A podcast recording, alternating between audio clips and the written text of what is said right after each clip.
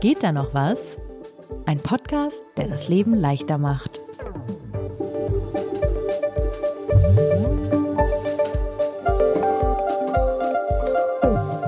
Sebastian. Rose. Also eigentlich war es seine Idee, eine Folge über Tee zu machen, aber du hast mich explizit nominiert für die Folge und ich Ja. frage mich warum. Also Was aus welchem Grund könntest du possibly aus die Ahnung. Idee gekommen sein? Ich weiß es nicht.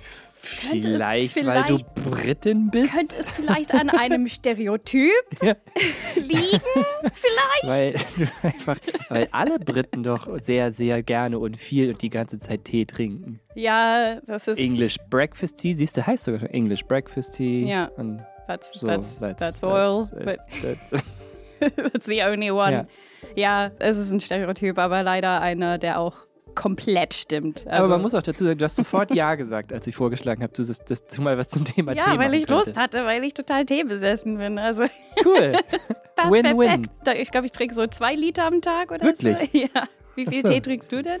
Für mich ist das nur so eine Ausweichdroge, wenn ich zu viel Kaffee getrunken habe im Moment. so. Es sind acht Liter Okay. Kaffee und wenn der nicht mehr schmeckt, den Punkt erreicht man manchmal, dann mache ich irgendwie so eine große Tasse schwarzen Tee. Okay. Also immer Schwarztee, nie äh, grüner oder Äh, weißer meistens, Tee. aber dazu Okay. kommen wir vielleicht später noch. Ich habe mich auch schon oft blamiert mit Tee. Also wenn man, es ist ja auch eine, eine Hochkultur, ne? Das richtige Tee Eigentlich trinken. ja, genau. Genau. Kaffee ist eine Dreckskultur, aber Tee, Ja. genau, das muss man richtig machen. Genau. Ich bin sehr gespannt auf deine, auf deine Anekdoten und freue mich auch sehr auf die Hate-Mails, die wir im Anschluss bekommen Ja, bei bei, bei so kulinarischen Themen ist immer, äh, immer schwierig. Viel Feedback auch zur Brotfolge bekommen. oh, echt? Gute Ratschläge, wirklich gute Ratschläge, Rezepte. Ich habe eine Kaffeefolge ja mal gemacht, das war hochinteressant, auch eine komplette Überlänge, eine Stunde, wie man den perfekten Filterkaffee macht. Oh. So, aber vielleicht wechsle ich ja nach dieser getestet, ne? Folge äh, zu Tee, Rose. Ich bin sehr gespannt mich. und ähm, möchte mich im Voraus entschuldigen bei den ZuhörerInnen, die vielleicht anderer Meinung sind, wie Tee vorbereitet werden soll. Es ist natürlich alles sehr subjektiv, Ja, polarisiert. sehr polarisiert, genau. Aber bevor wir da richtig in den Tee reintauchen, was also wegen der Temperatur wahrscheinlich gefährlich wäre, aber der Joke of ja. the Day. ja. Sebastian, stell dich gerne vor. Ich bin Sebastian Horn, stellvertretender Chefredakteur von Zeit Online. Und du bist? Ich bin Rose Tremlett, ich bin in der Entwicklungsredaktion bei Zeit Online und ich schreibe die wöchentliche Kolumne Frag Rose für Zeit am Wochenende. Genau. Und ihr hört, geht da noch was? Wir erscheinen alle zwei Wochen, immer montags. Das ist ein Optimierungspodcast. Wir versuchen auf möglichst sympathische Art und Weise das Leben etwas schöner, besser, einfacher, leichter zu machen.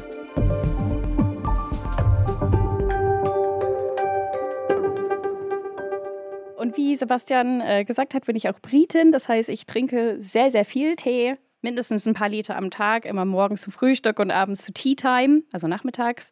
Das steht ja im Vertrag, wenn du Britin wirst. Und das ist mir ganz wichtig, aber es ist, es ist halt nie eine Kunst für mich. Es ist einfach Tee aufsetzen. Eine Routine. Ja, ne? genau. Es ist eine Ja. Routine. Also man denkt ja gar nicht dabei, sondern es ist einfach eine Art, eine Momentmeditation. Aber ich habe nie so richtig nachgedacht, was ich halt tun muss, um wirklich den besten Geschmack zu kriegen oder irgendwie das richtig zu machen oder halt um den Tee zu ehren. Ja. Und deshalb fand ich das Thema super spannend und ich wollte mit einem richtigen Experten sprechen und zwar jemand, der nicht nur sich mit dem Geschmack beschäftigt, sondern auch die Geschichte und alles Mögliche, die Chemie. Und deshalb wollte ich mit einem Teesommelier sprechen. Guck mal, ich habe vorher selbstverständlich das Skript schon gelesen. da war ich sofort hängen geblieben. Teesommelier. Das ist geil, oder? Ich war, war mir, also ist naheliegend, dass es das gibt, aber wusste ich nicht, dass, äh, dass man Teesommelier werden kann. Es gibt ja auch äh, Kaffeesommeliers und Mhm. Wassersommeliers sogar. Also Ja. alles, was du trinken kannst, gibt es ähm, scheinbar mittlerweile ein Sommelier dafür. Aber genau, Teesommeliers sind richtig ausgebildete Menschen, die alles über Tee lernen. Also nicht nur, äh, wie man Tee kocht, sondern warum Tee so schmeckt, wie er schmeckt, Herkunft, Anbau, Technik, äh, diese Fermentierungsprozesse und sowas, ähm, sogar auch die Faktoren wie Terroir, also der Boden und wie sie den Geschmack beeinflussen. Super komplexes Thema und ich habe auch einen sehr, sehr guten Teesommelier gefunden, behaupte ich. Ähm, Peter Rohrsen, der ist halt sehr, sehr lange in der Industrie, super erfahren, hat ein paar Bücher über Tee geschrieben. Äh, sein neuestes Buch, das Buch zum Tee, kann ich nur empfehlen, das ist halt sehr interessant und hat auch so ein paar, also ganz viele so Randgeschichten und ist halt sehr global, das Buch, also fand ich sehr spannend. Und äh, wir haben halt sehr lange gesprochen, weil das ein sehr interessantes Thema ist und er einfach so viel Wissen im Kopf hat. Also du hast das Gefühl, du hast eine Dose geöffnet und Ja. dann fließt alles einfach raus. Ja. Aber ich wollte eigentlich nur am Anfang anfangen. Und zwar der Moment, wo du in den Teeladen eintrittst. Also, wie sollst du überhaupt wissen, was du kaufen sollst? Was ist guter Tee? Was ist schlechter Das Tee? geht ja schon damit los, dass du in einen Teeladen gehst wahrscheinlich und nicht in, in den Drogeriemarkt. ja, genau, richtig? nicht einfach in den Supermarkt. Ja, Ja. genau. Wichtig ist, äh, das haben wir eben besprochen, die Auswahl eines guten Tees. Und guter Tee besteht entweder aus Blättern oder großen Bruchstücken von Blättern als Broken Tea.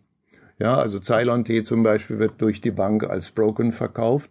Also große Stücke, Blätter, nicht dieses gemahlene Zeug, was man vielleicht aus dem Teebeutel kennt. Richtig, genau. Also je größer das Tee, desto weniger ist es geschummelt sozusagen. Ne? Du hast einfach größere, also pure Tee dann und dieses Pulver, das du gerade beschrieben hast, das heißt Fannings. Ja. Ähm, das findet man schon in Teebeuteln, kann man ja auch einfach so kaufen. Und das hat Herr Rosen sehr wütend gemacht in der Tat. Das ist eigentlich ein Scam. Aber diese Dusts und äh, Fannings äh, sind ganz fein ausgemahlene und geschredderte Teepartikel, die natürlich eine riesige Oberfläche haben, wenn man es mit dem Blatt vergleicht. Und deshalb sehr schnell, wenn man das Zeug in die Tasse hält, abfärben und auch sehr schnell die Stoffe, die sie noch haben. Die Aromen sitzen in den ätherischen Ölen der Teepflanze. Also Tee hat, wenn er getrocknet ist, eine Restfeuchtigkeit von ungefähr drei bis fünf Prozent. Die muss er behalten, weil sonst schmeckt er wie Heu. Und diese Restfeuchtigkeit enthält die ätherischen Öle, die das Aroma, also den Duft und den Geschmack von Tee ausmachen. Der Rest sind andere Stoffe wie das Koffein oder, oder so. Aber das ist der Knackpunkt bei den Teebeuteln. Wenn Sie den Tee so fein schreddern, dass er als Fannings oder Dust unten rauskommt und es ist so, dass man nur diesen ganz fein geschredderten Tee mit Maschinen in Teebeutel füllen kann. Und die Maschinen füllen 300 Teebeutel pro Minute. Und das ist natürlich das lukrative Geschäft, weil man braucht nur einen Bruchteil der Teemenge, um Farbe und Koffein in das Getränk zu kriegen. Die Aromen, die sind längst verduftet. Unglaublich spannend. Mit anderen Worten, wenn das Blatt als Ganzes erhalten bleibt, dann bleiben auch diese ätherischen Öle da drin erhalten. Genau. Und wenn ich es schredder, ist ja auch naheliegend, dann Ist alles weg. Halt. Aber und, und das Einzige, was bleibt, ist einfach die Farbe und so Farbiges dieses Wasser. bittere, genau, bisschen Koffein. Und das lieben wir Briten in unseren Teebeuteln. Wir stehen halt voll darauf. Ich habe mich so geschämt. Aber es ist so krass. Du bereitest, genau, am Ende bereitest du halt braunes Wasser vor. ja, es ist so, halt nichts so anderes. Ockerfarben, schön noch Milch drauf. Mm, ja, genau. aber, aber auch nicht schlecht. Es ist, wie du sagst, es ist wie, wie Rauchen vielleicht. Das ist die Routine, oder? Also, Genau, genau. Es ist einfach, es gehört zum Tagesablauf einfach. Okay, ich, ich habe verstanden, ich müsste mir erstmal jetzt Gedanken darüber machen. Nicht mehr diese abgepackten Teebeutel. Ich suche mir Blätter. Was ist der nächste Ratschlag, den der Teesommelier für mich hat? Es geht auch darum, wie alt der Tee ist. Also je frischer, desto besser natürlich. Es gibt sogar Tees, die man halt frisch vom Flugzeug quasi trinken kann. Dann ist das das Beste. Und das hat er so erklärt. Es sollte frisch sein. Also länger als anderthalb Jahre sollte man Tee in keinem Falle lagern bei Grüntee oder bei sehr aromatischem Tee. Wie jetzt zum Beispiel in Darjeeling sind sie in den Plantagen unterwegs und pflücken die erste Teeernte des Jahres nach dem Winter. Das ist äh, für viele die beste des Jahres, weil sich die Aromata während der Ruheperiode dann gesammelt haben. Und dann hat er weiter erklärt, das kann dann mit Flugzeug geliefert werden. Das heißt dann Flugtee und das sollte man wirklich innerhalb von Wochen aufbrauchen.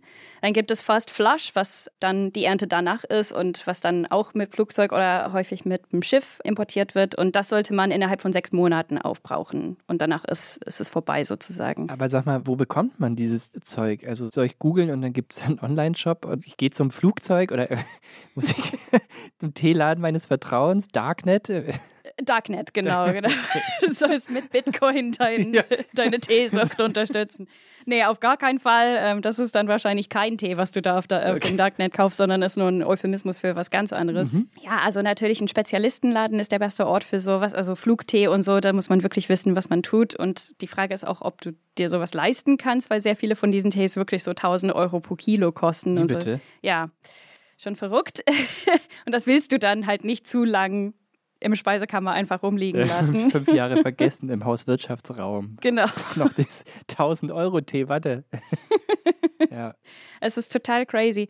Du musst ja auch sehr vorsichtig sein. Also es lohnt sich schon, im Internet zu gucken und viel zu recherchieren, weil sehr viele Teesorten einfach gefälscht werden oder mhm. also es gibt sehr viele Scams auf dem Markt. Peter Rosen hat erzählt, dass die jährliche Produktionsmenge von Darjeeling nur 8000 Tonnen sind, aber auf dem Markt sind 40.000 Tonnen mhm. pro Jahr. Also Irre. Wie ja. kann das sein? Es ist meistens einfach Fake Tea. Ja, Betrug, ja. Genau. Und davor muss man auch gucken, was steht auf dem Etikett? Also wo ist eigentlich das Herkunftsland? Wo wurde der Tee angebaut? Wir sind zum Glück in der EU, wo das alles auf dem Etikett stehen muss.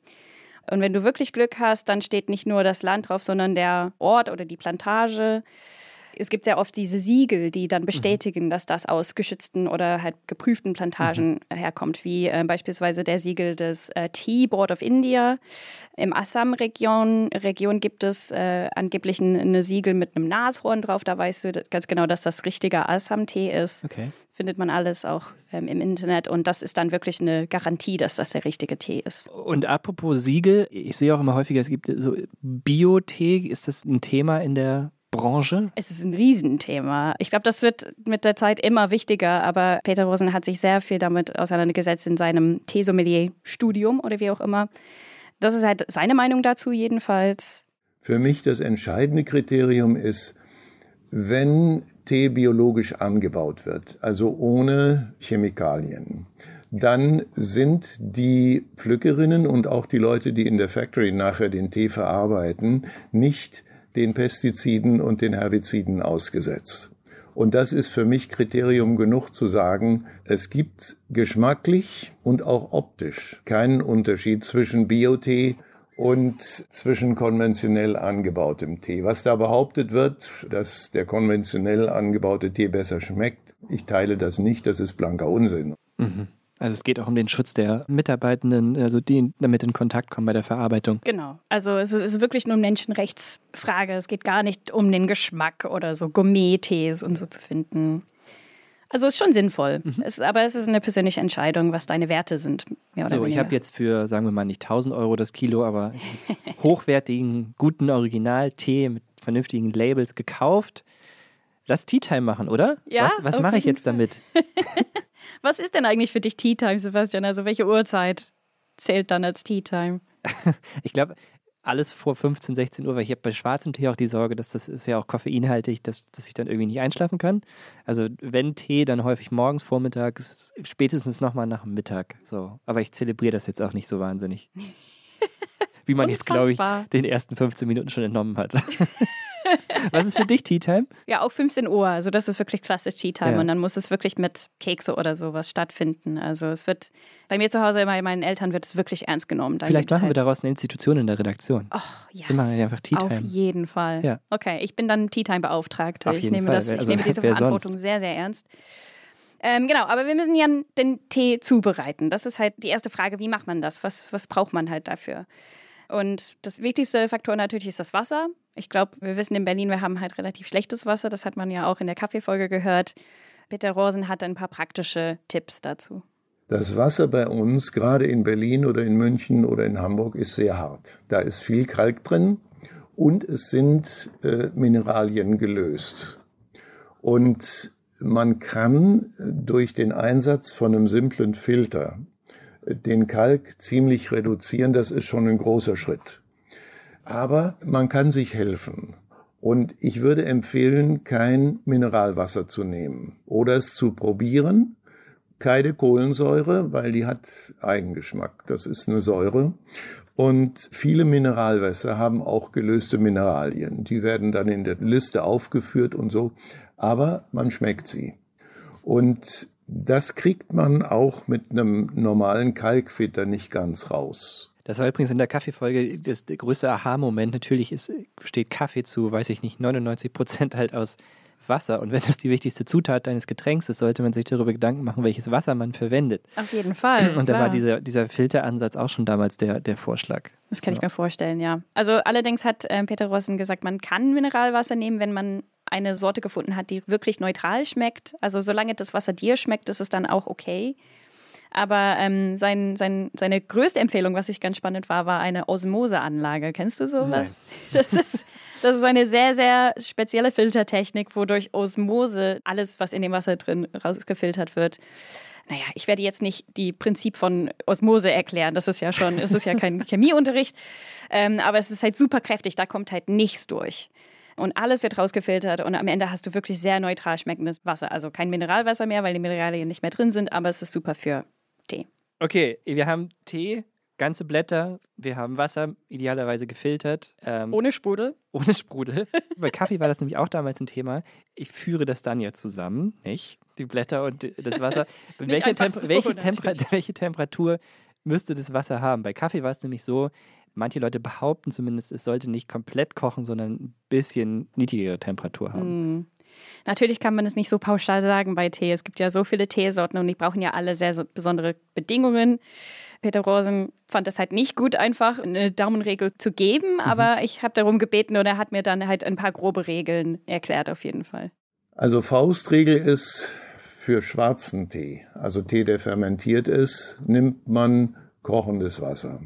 Und das darf aber nicht länger kochen als über den Daumen vielleicht fünf, sechs Sekunden. Also kurz aufkochen lassen auf 100 Grad und dann sofort auf den Tee gießen und dann ziehen lassen, wenn man einen Tee haben will, der einen anschiebt. Also so einen richtigen Koffeinschub. Dann lässt man ihn zwei Minuten ziehen und nimmt dann den Teebehälter raus. Wenn Sie es zum Beispiel später am Tag dann den Tee aufgießen, sollten Sie ein bisschen länger ziehen lassen.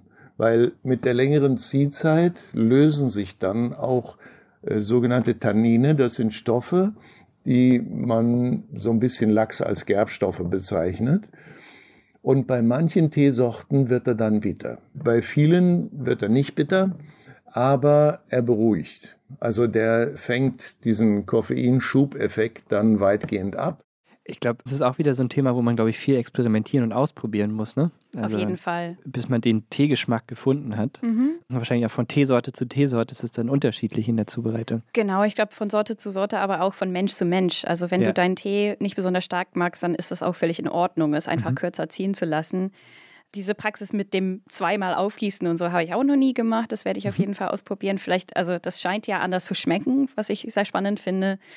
Das Coole daran, mit Peter Rossen zu sprechen, war, dass er einfach, der weiß einfach so viel und der hat so viel rumgereist und also jede Teekultur so in Detail kennengelernt Ja. und ähm, hat also zu diesem Ziehzeit und Temperatur und so Geschichte erzählt, dass das auch in manchen Ländern wirklich eine kulturelle, so ein Ritual ist. Also da geht Mhm. es halt auch nicht um den Geschmack, sondern einfach um einfach diese förmliche Tradition. Tradition, genau. Ja. Und ähm, da hat er eine Geschichte aus China erzählt. Und dann bleibt der in der Tasse für fünf, sechs, sieben, acht Minuten und die Leute knabbern dann ihrem Dimsum oder irgendwelche Nüsschen oder dazu und quatschen und quatschen und quatschen und äh, dann wird die ganze Weltpolitik durchgehechelt beim Tee. Und wenn der Tee alle ist, wird über den, denselben Blättern dann nochmal mit äh, dem Wasser nachgeschüttet und der erste Aufguss wird manchmal sogar weggeschüttet, wenn der Verdacht besteht, dass da Kontamination ist, also von, von äh, den Pestizidenrückstände oder sowas. Und der zweite Aufguss ist der beste nach chinesischer Philosophie. Das ist der Tee der langen Freundschaft. Das ist ein schönes Motto und vielleicht auch schon der Titel dieser Folge. Das ist, Oh, süß, oder? na, es gibt immer in diesem Podcast so Sätze, die irgendwie hängen bleiben. Und der, Mhm. der zweite Aufguss ist der beste und der Tee der langen Freundschaft. Das ist doch schön. Ja. Genau. Und, und dass der erste Aufguss schlecht sein könnte, weil da so Mhm. Kontaminationen drin sind, das wäre mir nie eingefallen. Und ich hoffe, dass wir in der EU nicht solche Kontaminationen ausgesetzt sind. Aber Ähm, aber nochmal zurück zu diesen Zubereitungsformen. Ich habe am Rande immer mal mitbekommen, dass es auch rund um grünen Tee die verrücktesten Tipps und Ratschläge Ja. gibt. Dieser Tee ist, ist empfindlicher, weil es halt nicht fermentiert und getrocknet wird, sondern einfach direkt vom Baum zur Packung kommt quasi. Und genau, da muss man einfach ein bisschen ähm, mehr auf die Details achten. Bei Grüntee ist es grundsätzlich anders, weil Grüntee darf man nicht mit kochendem Wasser kochen. Ja, das hängt wiederum von der Grünteesorte ab. Manche vertragen kaum mehr. Also der feinste japanische Schattentee, der so ein Tausender kostet im Kilo, der darf mit 60 bis 70 Grad maximal aufgegossen werden. Maximal, sonst geht er kaputt. Ne? Aber als Faustregel grüner Tee zwischen 60 und 80 Grad und mindestens zwei bis maximal vier, fünf Minuten generell. Und dann hängt es wirklich von der Teesorte ab, wie lange man die Ziehzeit. Zwei Minuten ist es Minimum. Und bei vielen Grünteesorten ist dann auch schon das volle Aroma da. Bei manchen Oolongs kann man es länger lassen und so. Aber da mache ich keine Vorschriften. Also wenn es einem schmeckt, nach zehn Minuten wunderbar. Und wenn er kalt ist und wenn es dann immer noch schmeckt oder wenn man es auf eine neue Methode zubereitet hat mit Cold Brew oder sowas, das ist bei Teenies jetzt die große Mode. Mein Gott, wer bin ich, dass ich sage, lass das, schmeckt nicht. Den Ansatz finde ich extrem sympathisch. Ja. Ich glaube, man darf da also auf keinen Fall äh, so dogmatisch werden. Ich habe nach der Kaffeefolge angefangen, zu Hause immer so mit der Küchenwaage Gramm genau abzuwiegen, mhm. das Verhältnis von Kaffeepulver und Bohnen zu, zu Wasser. Und äh, wenn man das dann anderen Leuten erzählt, wird es halt auch irgendwann schräg angeguckt. Wenn die denken so, hey, mach dir halt einen Kaffee. Also, Ja, ja, genau. Es sollte auch, es sollte schmecken, aber es sollte auch keinen Stress machen oder ja. es sollte praktisch sein. Also man darf nicht dogmatisch sein, wobei ich sagen muss, Peter ist in einer Sache richtig dogmatisch. Der wurde auch sehr sauer, wenn er angefangen hat, über so diese Eistees zu mhm. reden, die es im Supermarkt gibt in der Flasche. Das ist wirklich. Aber das hat ja wahrscheinlich mit Teepflanzen nichts zu tun. Ja, genau. Ne? Da sind wirklich so ein paar, so 0,02 Prozent Grüntee-Extrakt oder so drin. Aber es ist wirklich einfach ein, wie eine Cola. Also, das zählt nicht als Tee für ihn, aber alles andere, experimentieren, das, was dir schmeckt, das ist alles erlaubt. Was ich mich auch gefragt habe, okay, wir haben jetzt das Wasser optimiert, wir haben den Tee optimiert, aber macht es dann einen Unterschied, in welchem Behälter ich das vorbereite? Also ich benutze immer eine Teekanne, seit ich Kind bin eigentlich. Aber Teekannen sind in Deutschland nicht so üblich. Da bräutet man das, den Tee Doch, einfach also normalerweise. Kind, Teekannen ist auch für mich große Kindheitserinnerung ja? auf jeden Fall. ja, also doch, das ist so Ausdruck von, von Gemütlichkeit. Am besten noch, weißt du, wo du es so draufstellst und darunter dann das Teelicht. Ja, so, das, das, stimmt. Schon, okay, das stimmt. Ja. Das ist ja auch aber wenn wir in der Redaktion sind, gibt es einfach keine, man hat ja keine Zeit und auch keinen Platz in der Küche, jetzt halt eine große Wir werden das ändern. Wir werden das ändern. das hoffe ich auf jeden Fall. die Frage ist, ist das wirklich besser? Oder mhm. ist es einfach charmant und ästhetisch mhm. irgendwie besser? Und er sagte, ja. Tee wird gut, wenn die Blätter frei schwimmen können. Ja, weil dann können sich die Aromastoffe lösen und auch alle anderen Stoffe. Und dazu muss die Kanne weil in der Tasse geht das schlecht. Das Beste, was man machen kann, ist eine Glas- oder Porzellankanne zu nehmen, weil die sind geschmacksneutral. Wenn man eine Tonkanne nimmt, dann nimmt der Ton äh, den Geschmack vom Tee durch den kontinuierlichen Gebrauch, nimmt er an und dann äh, kann man zum Beispiel hochklassigen Tee in der Kanne nicht mehr aufbereiten, wenn es eine andere Sorte ist. Und insofern ich sage ganz simpel, ich will sehen, was ich trinke. Und das tut man am besten auf weißem Porzellan, weil da wird von dem Material nichts angenommen. Genau, und dann wurde es richtig spannend. Da hat seine Frau dann seine eigene Teekanne gebracht und wir haben sie uns angeschaut. Das ist ja sein Meisterinstrument, der benutzt er jeden Tag und äh, er hat uns dann gezeigt, wie diese Teekanne perfekt für Tee optimiert ist. Das ist eine halbrunde Glaskanne wie eine Glaskugel. Ja? Und das Interessante dran ist, fast das gesamte Volumen der Kanne wird ausgefüllt von dem Netz, was drin ist. Das ist ein Teenetz. Und wenn da dann Wasser drauf kommt, kann der Tee sich völlig frei ausbreiten. Man sieht es, der steigt dann auf und nieder und, und das ist für Qualitätstee die beste Art der Zubereitung. Es ist geschmacksneutral, Glas und Edelstahl, das gibt auch keinen Geschmack ab. Und ähm, das kostet ein bisschen Geld, hält aber Jahrzehnte. Mhm. Das war eine sehr coole Teekanne. Ja, eine Glaskugel, hat er ja gesagt, wo der Tee quasi frei herumfliegt. Richtig, und es war, der Sieb war wirklich wie so ein Mehlsieb, also so ein riesen, riesen Metallding, mhm. was wirklich also fast die komplette Teekanne ausgefüllt hat und nur damit der Tee frei schwimmen kann. Also scheinbar super wichtig. Das ist auch ein schönes Geschenk. Ja, aber wir machen hier keine Werbung. Und das war es auch nicht. Noch ein Tipp zur Teekanne und zu den Teetassen, was mir überhaupt nicht eingefallen wäre. Und es ist auch ohne Spülmittel zu reinigen einfach mit einer Bürste drüber. Wir haben eine Bürste, die nur für Tee da ist. Und es kommt nie Spülmittel in die Kanne oder sowas. Die kriegt man so sauber. In Ostfriesland wird man dafür dann äh, mit strengen Strafen belegt, wenn man Spülmittel mit Tee in Berührung bringt. Das ist eine Todsünde. Wäre ich auch nie drauf gekommen. Also wahrscheinlich dann auch nicht in Geschirrspüler, sondern mit klarem Wasser. Ja, genau. Ausspülen. Genau, ja. Also diese Rückstände, die Spülmittel hinterlassen, sind einfach scheinbar super schwer zu entfernen am Ende. Die lassen immer eine ganz, ganz dünne Schicht dahinter und das hat eine schlechte äh, Auswirkung am Ende. Trotzdem im Büro würde ich weiterhin meine Tassen mit Spülmittel reinigen, weil Hygiene ist ja auch eine Sache, aber Ja, darf ich nochmal zurückkommen auf deine Tea Time? yes. Hatten wir schon über Milch gesprochen? Machst du Milch rein? Ja, Milch. Kommen wir noch schon. zu? Ja, das, Ja. da kommen wir äh, nochmal zu, genau. Und Äh, Zucker? Zucker auf gar keinen Fall. Nee, ähm, das ist eher so, in England Tee mit Zucker eher so als Builders Tea. Also Als Builders Tea? Builders Tea, ja genau, so Also im richtig von, starker Tee mit so Working Class. drei oder vier äh, Teelöffel Zucker drin. Ja, genau, Working Class Tea. Aber es hat mir einfach so nie geschmeckt. Und Peter Rosa sagt auch, man sollte ja eigentlich Tee ohne Zucker trinken, weil so kann man ja die ätherischen Ölen, diese, diese Dufte und so, so richtig schmecken. Aber ähm, der ist ja auch offen. Und das ist ja Tradition in der Ostfriesenregion, Tee mit Zucker zu trinken. Aber da gibt es auch eine super schöne Tradition, die er beschrieben hat.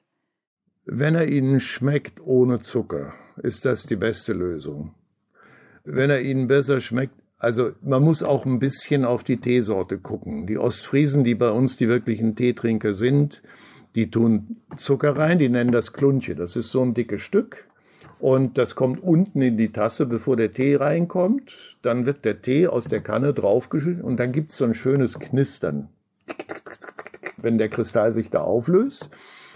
Und am Ende kommt dann noch nicht Milch drauf, sondern nicht pasteurisierte Sahne. Die ist nicht erhitzt, sondern direkt frisch von der Kuh, wenn es geht. Und die wird dann ganz vorsichtig an der Oberfläche verteilt, immer gegen die Uhrzeigerrichtung. Da gibt es so eine spezielle Kelle. Ja, man muss die Zeit anhalten beim Tee trinken. Das ist die Philosophie dahinter. Und dann wird der Tee getrunken durch äh, diese dünne Sahneschicht durch. Und äh, dann kommt der etwas herbere Teegeschmack. Und ganz unten kommt dann die Süße vom Klunche am Grund. Ne? Aber über denselben Klunche wird vier oder fünfmal nachgegossen. Das ist nicht so horrend. Ne? Ich habe da wunderschöne Kindheitserinnerungen dran. Oh, Bei ja. meiner Oma, die in Schleswig-Holstein gewohnt hat, Mhm. gab es immer Candies. Candies So. Zucker, diese Mhm. Brocken. Also, und das war so ähnlich, wie er das eingangs beschrieben hat. Eben, man legte das immer unten in die Tasse und wenn du dann das heiße Wasser drauf gekippt hast, dann hat das immer so zer- zer- zersprungen. Und wir haben auch mal heimlich diesen Candies Zucker halt gelutscht. Das ist ja einfach purer Zucker. Natürlich, aber als Kind ist es so verführerisch irgendwie. Das Ja. sieht aus wie Kristalle, aber die man essen kann. Ja. Ja, und ich finde das einfach so schön irgendwie, dass diese Rituale dann wirklich so alle Sinnen irgendwie in Anspruch nehmen. Also nicht nur so riechen und, und schmecken, sondern einfach, du kannst es wirklich ganz körperlich quasi genießen und die Zeit soll stehen, weil du eher, es ist meditativ, also du, du Ja. solltest eher einfach Zeit nehmen und das genießen so richtig. ja. Aber mit Milch? Das ist die sehr große, sehr kontroverse Frage. Also, ich glaube, wir Engländer, wir trinken fast immer mit Milch. Ich liebe das, ich muss sagen. Ich finde das halt, das schmeckt super gut, obwohl es eigentlich, ja, es ist eigentlich nicht richtig. Also, das sollte man nicht. Und Peter Rosen sagt, es ist aus mehreren Gründen schlecht und zwar auch wissenschaftlich bestätigt. Also, zum Tee gehören nur zwei Dinge. Tee und Wasser. Also, Milch lasse ich mal außen vor. Das ist eine Verirrung. Also, hier bei uns äh, in Berlin in der Charité hat eine Professorin mit Studenten untersucht, was Milch mit den Teepolyphenolen, also die Teepflanze hat äh, gewisse Stoffe gebildet, um Fressfeinde abzuwehren. Das sind Polyphenole. Ja, also, und die sind auch sehr günstig in den Auswirkungen auf menschliche Gesundheit, weil die schützen Gefäße, sie verhindern Verklumpungen im Gehirn, die sich bilden, wenn Alzheimer sich entwickelt. Und sie haben noch eine ganze Reihe von anderen positiven Effekten auf die Gesundheit. Ne? Und diese Polyphenole äh, wirken nur, wenn da keine Milch draufkommt, weil in der Milch ist Casein und Casein neutralisiert äh, die Effekte dieser Polyphenole. In England darf ich das nicht erzählen, sonst werde ich sofort des Landes verwiesen. Hausverbot einfach in England. Richtig, ja. genau. Der hat ja früher ganz viel Zeit in England verbracht, so. jetzt nicht mehr, Ja, aus ja. irgendeinem Naja. Grund. oh, aber das hat mich so gestürzt, dass ich jetzt meinen Tee so ultra ungesund gemacht habe, dadurch, dass ich immer Tee mit Milch getrunken habe. Ja. Also die, die ganzen Vorteile sind weg. Was ist eigentlich, ich soll dich das noch fragen, hat eine äh, aufmerksame Zuhörerin mir mitgegeben. Cream Tea? Cream Tea? Gibt es das überhaupt? Cream Tea? Ja, aber Cream Tea ist nicht Tee mit Cream, also es ist nicht Tee mit Sahne. Mhm. Das trinkt man ja in Buckingham Palace, aber nicht sonst. Ja. Äh, nee, Cream Tea hat ja nichts mit Sahne im Tee zu tun, sondern das ist halt Tea Time, aber mit Scones mit Sahne dazu. Mit diesen leckeren Keksen daneben. das, naja, Scones, also Scones sind halt so ein kleines süßes Brötchen ja. und also die werden halt geteilt und dann kommt Marmelade oben drauf und dann oben drauf kommt Clotted Cream. Und Ja. Clotted Cream ist so gekochte Sahne, die halt so lange gekocht wird, dass fast das ganze Wasser verdünstet ist und nur noch Fett Mhm. bleibt. Das ist so die geilste Substanz auf der Erde. es schmeckt einfach wie, es ist einfach, es ist Himmel, dieses Zeug. Und, äh, und das ist ein Cream Tea. Ein Cream Tea ist Tea Time mit Scones. Ich glaube, wir brechen diese Folge an dieser Stelle ab, weil ich merke, ich, bin, ich muss dringend an meinem Tee trinken arbeiten. Ich bin da, glaube ich, der komplette Banause bislang. Ich auch. Also ich habe so viel gelernt und ich schäme mich total für meine, keine Ahnung, über 30 Jahre komplett alles falsch machen. Naja, die Teekanne ist ja schon was. Und äh, also ich weiß jetzt, was ich mitnehme. Also ich habe eine To-Do-Liste. Ich muss mir eine so, solche Teekanne kaufen mit so einem Sieb. Ich muss auf jeden Fall aufhören, Sachen mit Spülmittel zu waschen. Ähm, ich muss gute Teesorten kaufen, bisschen recherchieren und so. Und ich muss halt einfach mit dieser Ziehzeit und Temperatur experimentieren und nicht- und nicht einfach so die ganze Zeit Wasser reinkippen. Fertig. Ja. Die richtige Farbe. Ich finde es einfach gut, dass man einmal gehört hat, wie es geht und dann schaut, was davon man tatsächlich in seinen Alltag mitnimmt, ohne irgendwie sich komplett darauf zu versteifen oder die Nerven zu verlieren, wenn dieser Tee zehn Sekunden zu lange gezogen hat. auf jeden Fall. Und wir sollten auf jeden Fall in der Redaktion äh, einen Tea Time mindestens einmal die Woche einberufen. Einmal die Woche, okay. Ja, machen wir. Vielleicht brauchen die Leute das zum Runterkommen. Also bei uns, die, die Leute arbeiten so hart, sie brauchen einfach diese. Eine Tea Time, Tea Time with Rose. Tea Time with Rose, Ja. okay. Tune in to Yes. see whether we actually do Tea Time with Rose. Vielen Dank fürs Zuhören. Ja, vielen Dank. Und wenn man Fragen an uns hat oder Feedback zum Tee, wo kann man uns schreiben? Geht da noch was? at Zeit.de. Okay, sehr cool. Wir freuen uns sehr auf angry E-Mails zum Thema Eistee in der Flasche und so Sachen. Bis zur nächsten Folge. Ciao. Ciao. Geht da noch was? Ist ein Podcast von Zeit Online, produziert von Pool Artists. Thank you.